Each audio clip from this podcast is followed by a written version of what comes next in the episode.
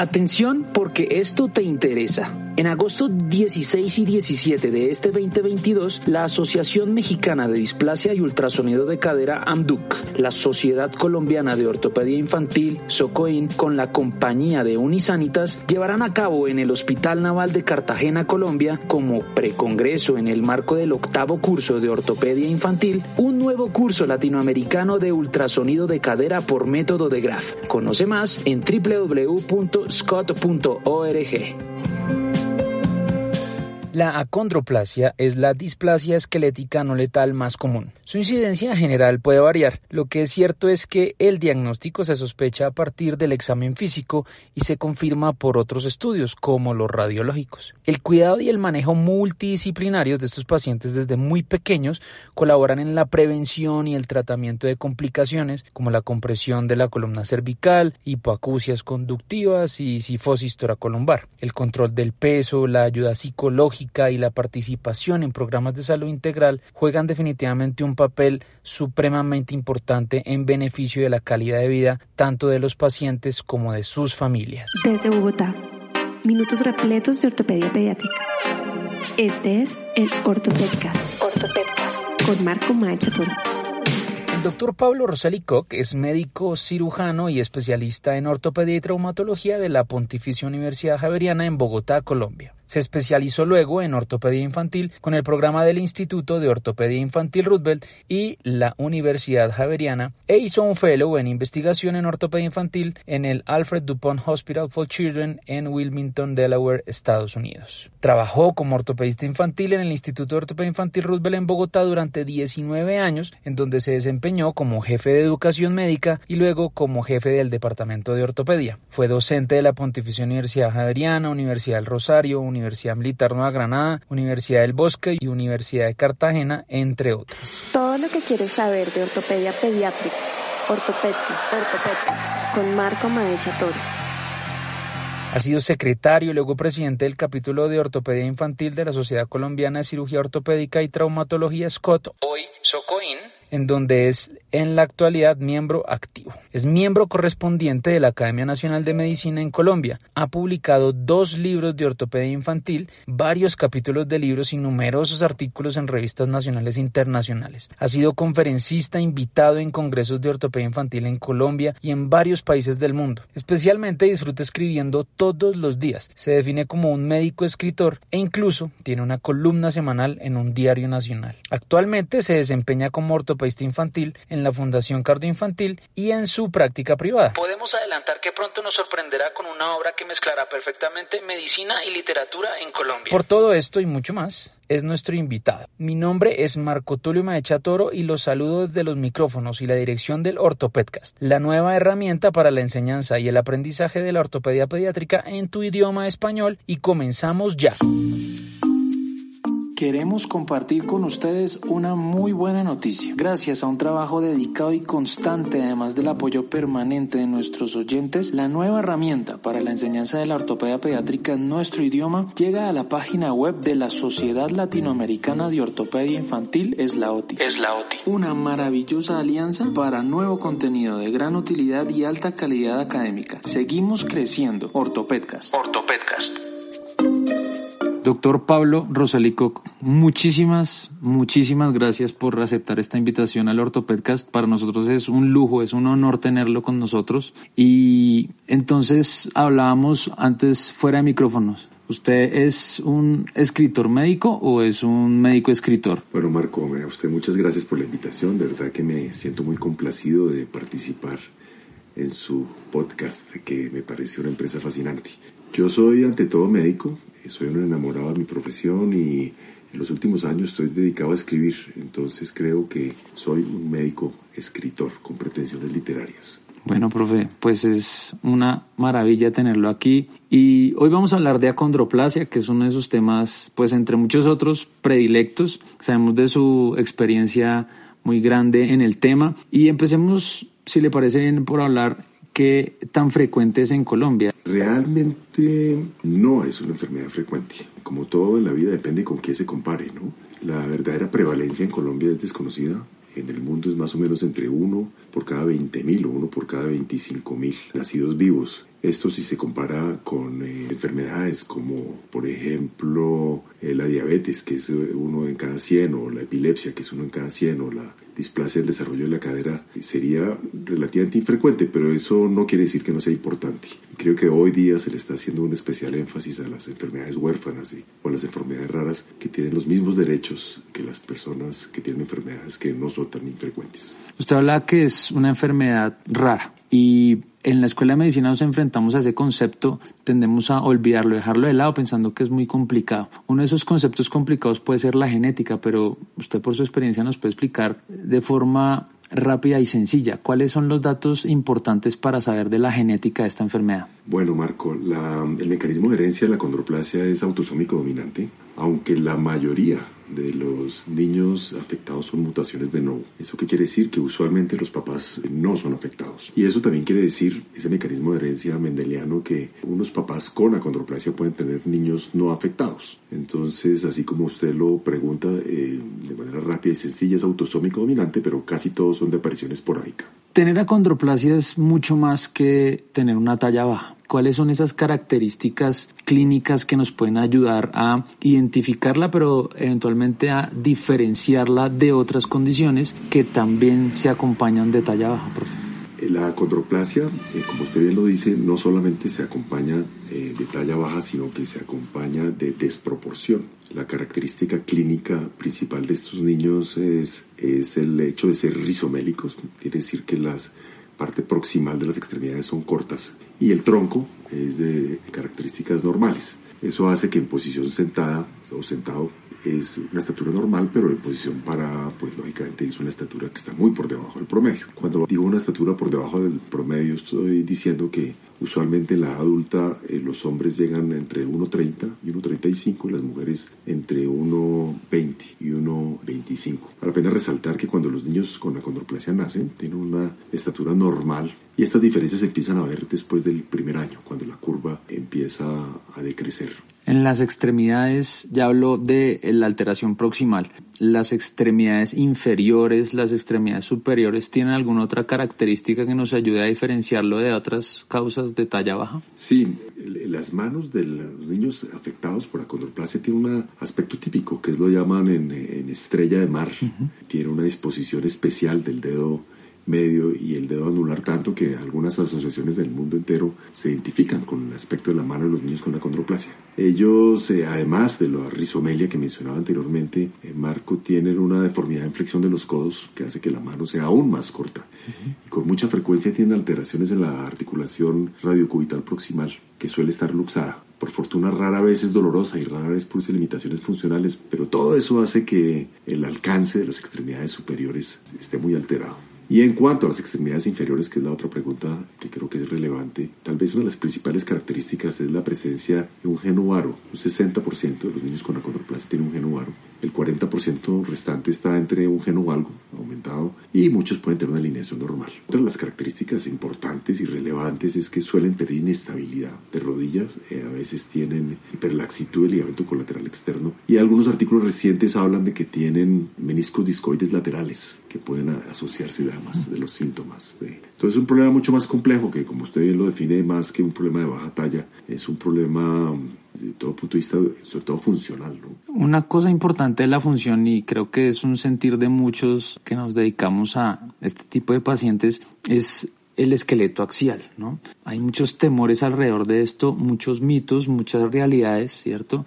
Para usted, ¿qué es lo importante a tener en cuenta en cuanto a la columna vertebral de estos pacientes? Eh, esa pregunta me parece muy importante porque si yo fuera a mencionar la parte de la anatomía que más se afecta en los niños y en los adultos con la condroplasia es sin duda la columna. De las primeras cosas que hay que estar mirando en estos niños es eh, la presencia de un agujero magno estrecho. Recordemos, Marco, que mm, la alteración principal de la condroplasia está en el, eh, el, crecimiento encondral, que se encarga del crecimiento longitudinal de los huesos largos, y el agujero magno, justo en el occipital, crece por osificación encondral. Eso hace que estos niños suelen tener en un porcentaje bastante significativo estrechez del agujero magno y esto puede representar una compresión alta y puede ser responsable de, apneas centrales y puede ser responsable de muerte súbita. Una compresión vulvar a ese nivel o en la parte proximal de la médula espinal puede comprometer la vida. Eso en la cuanto a la columna cervical, el resto de la columna también se ve afectada. Si uno mira una radiografía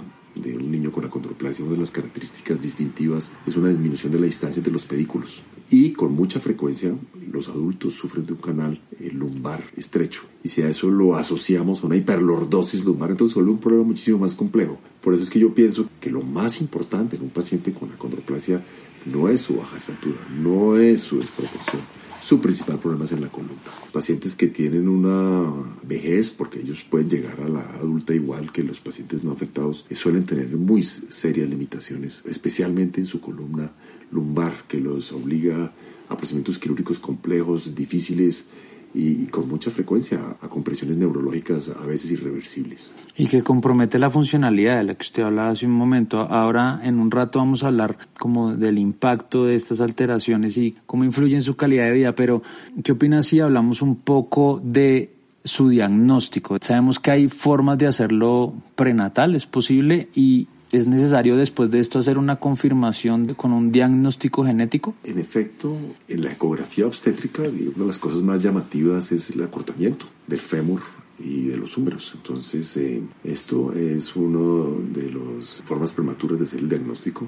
Una vez que el niño nace, las características clínicas son típicas. Ellos, el fenotipo eh, eh, característico es una cabeza grande comparada con el resto del cuerpo, una prominencia del lóbulo frontal, un hundimiento de los huesos nasales y, como ya la mencionamos, unas extremidades cortas y desproporcionadas que se hacen evidentes al nacimiento, con las características que ya mencionábamos de la mano. Ahora, la, la prueba genética puede ser útil para diferenciarlo de otras displasias esqueléticas, especialmente la hipocondroplasia, por ejemplo. Y que creo que en casi todas partes está haciendo, especialmente para eh, saber el mecanismo de herencia cuando sean adultos, qué mecanismo de herencia van a tener. Pero en, en, conclusión, uno puede hacer un diagnóstico clínico. Pues, si uno no tiene la posibilidad de hacer un diagnóstico genético, una radiografía de pelvis eh, muestra el aspecto típico, los acetábulos son planos, eh, la cadera tiende a ser una, unas coxas varas, eh, los ilíacos tiene un aspecto característico, el abombamiento de los ilíacos, alguna vez alguien lo describía como aspecto como de Mickey Mouse, eh, y la distancia interpedicular que ya mencionamos hace un rato. Para hacer el diagnóstico usualmente es suficiente el diagnóstico clínico, pero para efectos, digamos, de herencia, que la parte genética puede ser. Después de un maravilloso año de trabajo, Seguimos creciendo en contenido y reproducciones. Seguimos creciendo. Gracias a nuestra nueva alianza, ahora puedes escucharnos directamente en la web de la Sociedad Colombiana de Ortopedia Infantil, SOCOIN, www.scott.org.co slash socoin slash podcast o simplemente buscarnos en Google como podcast Socoin. Ortopedcast. Ortopedcast. Con Marco Maecha Toro la parte de consejería y pues obviamente que forma parte de un equipo multidisciplinario. En ese equipo multidisciplinario pues hay especialistas que normalmente se encargan del seguimiento médico de estos pacientes. ¿Cómo se hace ese seguimiento, profe? ¿Y hay algún tratamiento médico disponible, farmacológico o además qué otros tratamientos médicos son importantes para estos pacientes?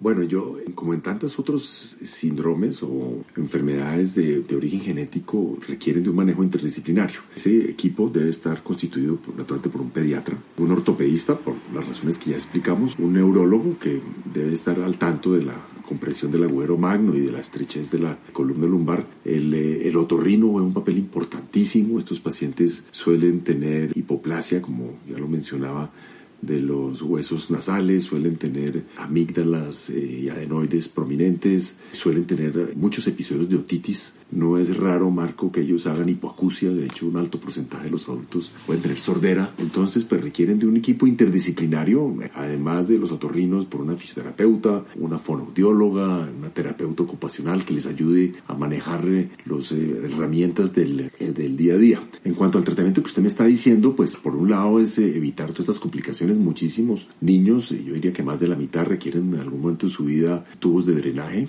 en, sus oídos o requieren amigdalectomías o adenoidectomías, requiere tratamiento de algunas apneas, pueden requerir de oxígeno, además de que la caja torácica está disminuida. Esto es un problema mucho más complejo. ¿Existe tratamiento farmacológico? Qué maravilla, le puedo decir que sí. En Colombia, este año o el próximo, el, el INVIMA va a aprobar un tratamiento médico. No me quiero adelantar mucho al respecto, pues porque todavía no ha sido aprobado. Es una medicación que puede hacer que estos niños, si se hace, el tratamiento en época en que el cartílago de crecimiento está abierto, pueden crecer más. Ya algunos estudios lo han demostrado, ya han estudios eh, han demostrado la seguridad en, niños y, han demostrado que comparado con el grupo control pueden crecer más que los demás. Es una medicación que aplicada subcutáneo de manera diaria por algunos años puede hacer que estos niños crezcan y que asociado eh, en algunos casos con ciertas cirugías para corregir deformidades angulares o en algunos casos alargamientos, ya lo haremos al respecto, puede ser una forma de tratamiento de estos niños. Listo, entonces ya tenemos la genética, tenemos el enfoque médico de estos pacientes, usted ya adelantaba algo de las discusiones que hay todavía en cuanto a los tratamientos quirúrgicos, ¿cierto? Que es el campo que, que más nos llama la atención a los ortopedistas infantiles y es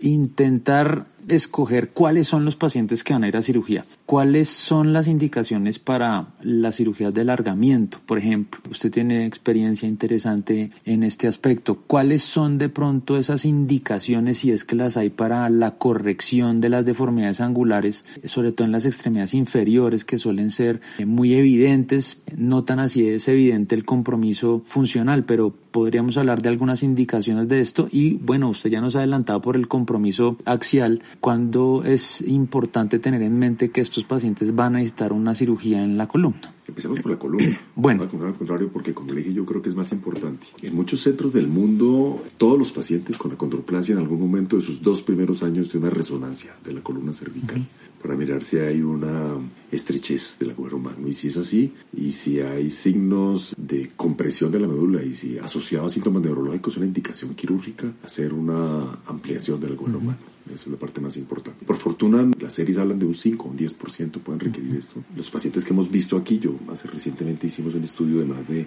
45 pacientes con acondroplasia en diferentes edades y lo encontramos solamente en uno. Y si los pacientes en el futuro hacen hiperlordosis lumbar en algunos casos pueden hacer un aumento de la sifosis torácica. Por fortuna, usualmente la sifosis torácica suele mejorar espontáneamente y las indicaciones de tratamiento quirúrgico también son inusuales. O sea que la principal indicación de tratamiento quirúrgico está sobre todo en la columna cervical. Y en los adultos una decompresión del canal lumbar estrecho.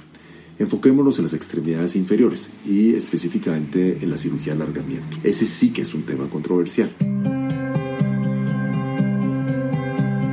Atención porque esto te interesa. En agosto 16 y 17 de este 2022, la Asociación Mexicana de Displasia y Ultrasonido de Cadera AMDUC, la Sociedad Colombiana de Ortopedia Infantil, SOCOIN, con la compañía de Unisanitas, llevarán a cabo en el Hospital Naval de Cartagena, Colombia, como precongreso en el marco del octavo curso de Ortopedia Infantil, un nuevo curso latinoamericano de ultrasonido de cadera por método de Graf. Conoce más en www.scott.org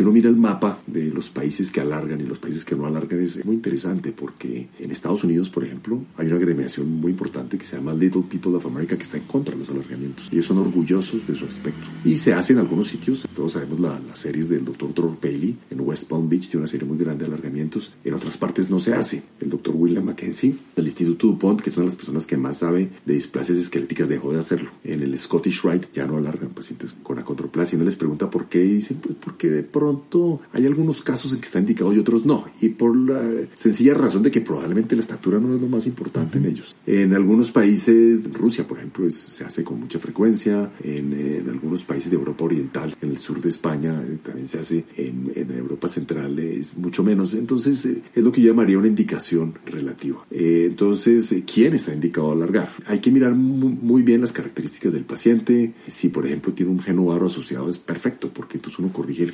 genovaro y eh, lo alarga. Idealmente debe ser un paciente colaborador, idealmente debe ser un paciente cerca de la adolescencia. Las posibilidades de, complicaciones son menores cuando se hacen en la adolescencia. Hay muchos protocolos de manejo, hay, hay unos que a mí personalmente me gusta alargar las tibias y los húmeros simultáneamente y después los fémures. Entonces digamos que yo no, yo no creo que haya una indicación absoluta de alargar pacientes con acondroplasia. Si el paciente reúne ciertas características, primero que quiera ser alargado, segundo uno puede calcular la talla y puede eh, hacer una aproximación de cuánto va a ser su estatura definitiva. No solamente se alarga Marco por, por ser más alto, sino para mejorar las proporciones. Una de las grandes preocupaciones de nuestros niños no es tanto ser bajitos, sino ser desproporcionado. Entonces, eh, las indicaciones, repito, dependen de cada paciente, pero yo tengo la absoluta convicción de que no todo el mundo es candidato para hacer alargamiento. Creo que de todas las cirugías de, de elongación ósea, la más agradecida y tal vez la indicación que yo diría le daría a estos pacientes el alargamiento de los húmeros. Estos niños, por las razones que mencionaba anteriormente, de que tienen los húmeros muy cortos y que además tienen deformidad en flexión de los codos, tienen serias limitaciones para su aseo perineal, tienen serias limitaciones para alcanzar objetos. Entonces, si hay una cirugía agradecida en la condroplasia, es el de los húmeros. Es muy agradecida porque la formación de gallo óseo es estupendo. Hay que tener especial cuidado con, con el nervio radial, pero creo que es una cirugía estupenda que les mejora las proporciones y desde el punto de vista funcional es estupenda. Hay una discusión en cuanto a las correcciones de las deformidades angulares, profe. Ya habló que hay una proporción importante que tiene Genubar. ¿Es mandatorio corregirlas? ¿Tiene que ver algo la aparición de síntomas? ¿Eso a largo plazo? ¿Qué opina usted? ¿Qué impacto puede tener? Bueno, es interesante notar que muchos de los pacientes que tienen Genuaro no son sintomáticos en la edad adulta, a diferencia de los pacientes no afectados, que la historia natural es la artrosis del compartimento interno. Y la razón no es muy clara Marco. Parece ser que el hecho de que tengan brazos de palanca cortos es, probablemente explica que no son sintomáticos. Algunos opinan que la alteración del factor de crecimiento y fibroblastos probablemente es protector para que no hagan artrosis, pero yo no creo que todos los pacientes con genubaro, con la condroplasia, requieran ser tratados como los pacientes que no están afectados. Cuando sí, como lo dije en algún momento, esos pacientes que tienen inestabilidad lateral de la rodilla, eso suele ser sintomático y suele molestar. Yo creo que esa es una indicación para corrección del genovaro. Y algunos pacientes en que el eje mecánico sencillamente está por fuera del compartimento interno, yo creo que es una indicación absoluta. Y muchos lo hacen por efectos estéticos, ¿no? Pues quieren corregir el aspecto de sus extremidades, que hay que entenderlo. El crecimiento guiado también puede ser una alternativa, es decir, no siempre estamos hablando de osteotomías, que uno siempre tiende a pensar que va a ser una osteotomía con corrección aguda o con fijadores o simultáneamente alargamiento. El crecimiento guiado hecho en su momento, especialmente en niños pequeños, entre los 5 y los años, mucho antes que el crecimiento que a otros pacientes también puede ser una buena alternativa y ya hay varias publicaciones al respecto. Lamentablemente, pues la mayor parte de los niños llegan un poco más tarde, entonces uno no tiene esa opción. Pero fíjense ustedes que, que yo creo que cada paciente tiene una, una indicación y lo, lo, que sí es importante es que no todos los genos barro con la condroplasia, especialmente los genos barros leves, que el eje mecánico está un poco por dentro de la línea media, eh, yo creo que no requieren de intervención. Algunos casos se acompañan de torsión tibial interna. ¿no? En ese caso creo que es una indicación también. Entonces, no es una receta de cocina, ¿no? En esto, eh, más que en muchas otras cosas, se ven las características individuales de cada caso. Estás escuchando Ortopedcast. Ortopedcast. Marco Maecha Toro.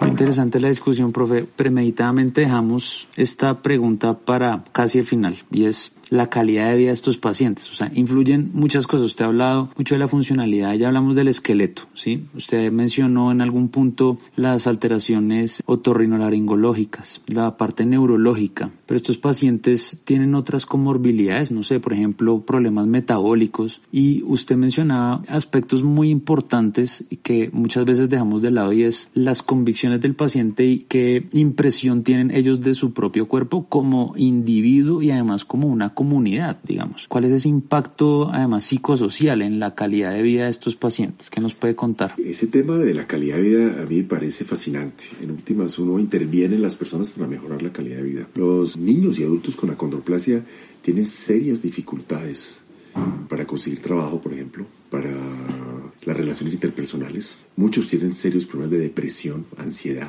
requieren manejo psicológico y psiquiátrico permanente, son discriminados. Créame que hacer uso de los servicios públicos cuando uno mide 1,35 y tiene esos serios problemas de desproporción, acceder a un bus, a un cajero automático, hacer uso de un inodoro, por ejemplo, son problemas muy difíciles, especialmente en los países del tercer mundo, que tenemos esas dificultades de acceso, como no lo tienen otros países del primer mundo. Por fortuna existen algunas agremiaciones entre ellos. En Colombia existe eh, Pequeños Gigantes de Colombia, que ha intentado reunirlos y que ha intentado, digamos que mejorar la calidad de vida, incluso se han metido en ciertas legislaciones para considerar la acondroplasia como un problema, una discapacidad, recibiendo ciertos subsidios. Bueno, de hecho, desde el punto de vista práctico está escrito, pero del dicho al hecho en nuestro país hay mucho trecho. Entonces, los problemas son, son múltiples. La contratación de una persona con acondroplasia a veces para, para efectos laborales, digamos que no es clara. Y vale la pena resaltar algo y es que las personas con acondroplasia han sido motivo de burla durante muchos años. Si uno mira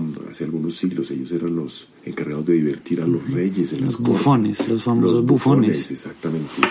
Diego Velázquez, por ejemplo, estaba muy interesado en el de los bufones de la corte. Creo que era Fernando VII. En realidad fue en la corte del rey Felipe IV. En las meninas de Velázquez, por ejemplo, está la importancia que, que, han jugado las personas con la acondroplasia, pues que entre otras cosas se, eran llamados despectivamente como enanos, pigmeos, que es una cosa absolutamente peyorativa. Por eso es que uno debe hablar de persona con acondroplasia y no decir un acondroplásico. No es lo mismo una persona con tuberculosis que un tuberculoso, no es lo mismo una persona con sífilis que un sifilítico. Son cosas que el mundo moderno ha hecho que las cosas se pueden llamar por su nombre sin una connotación peyorativa. Entonces, eh, creo, Marco, que el problema va mucho más que una situación de baja talla. Todos estos problemas psicosociales que, que estamos mencionando ahora son en última los que hacen que la calidad del individuo puede verse seriamente afectada. Naturalmente tiene mucho que ver la personalidad y la forma como lo crían a uno, ¿no? Papás que crean en sus hijos una autoestima formidable que hace que sean individuos muy útiles y que tengan una vida muy productiva y plena, ¿no? Vale la pena resaltar que ellos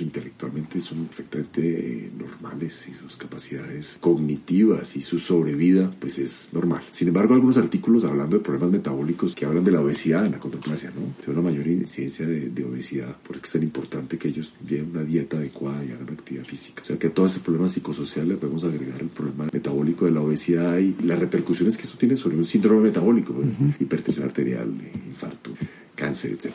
Desde Bogotá minutos repletos de ortopedia pediátrica.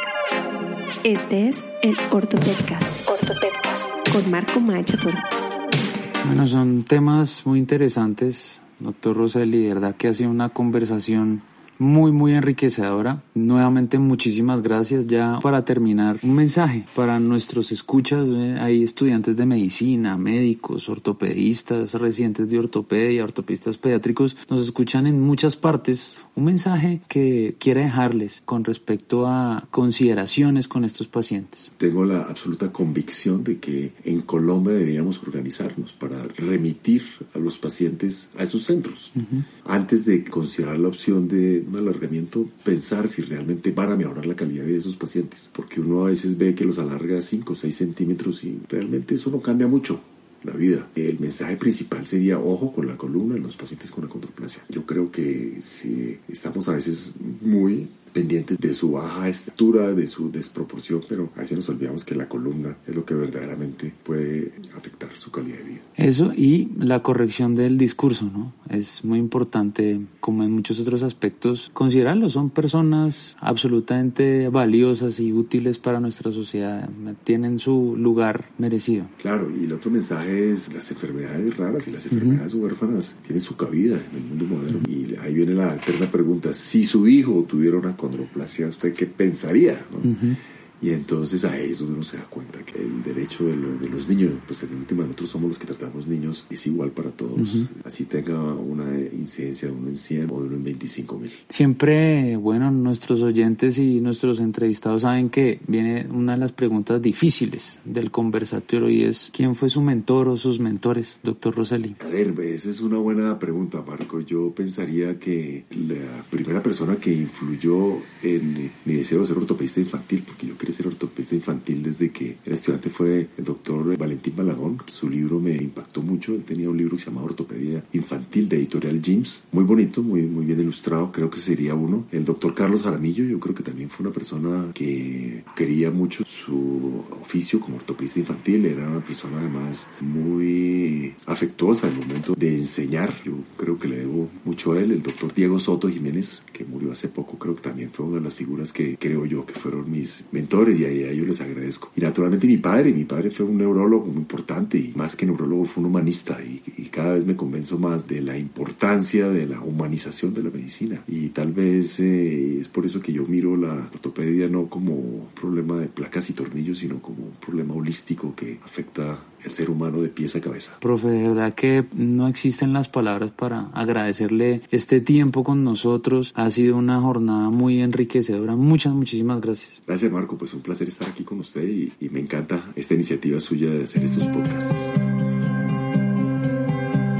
Atención porque esto te interesa. En agosto 16 y 17 de este 2022, la Asociación Mexicana de Displasia y Ultrasonido de Cadera AMDUC, la Sociedad Colombiana de Ortopedia Infantil, SOCOIN, con la compañía de Unisanitas, llevarán a cabo en el Hospital Naval de Cartagena, Colombia, como precongreso en el marco del octavo curso de Ortopedia Infantil, un nuevo curso latinoamericano de ultrasonido de cadera por método de Graf. Conoce más en www.scott.org.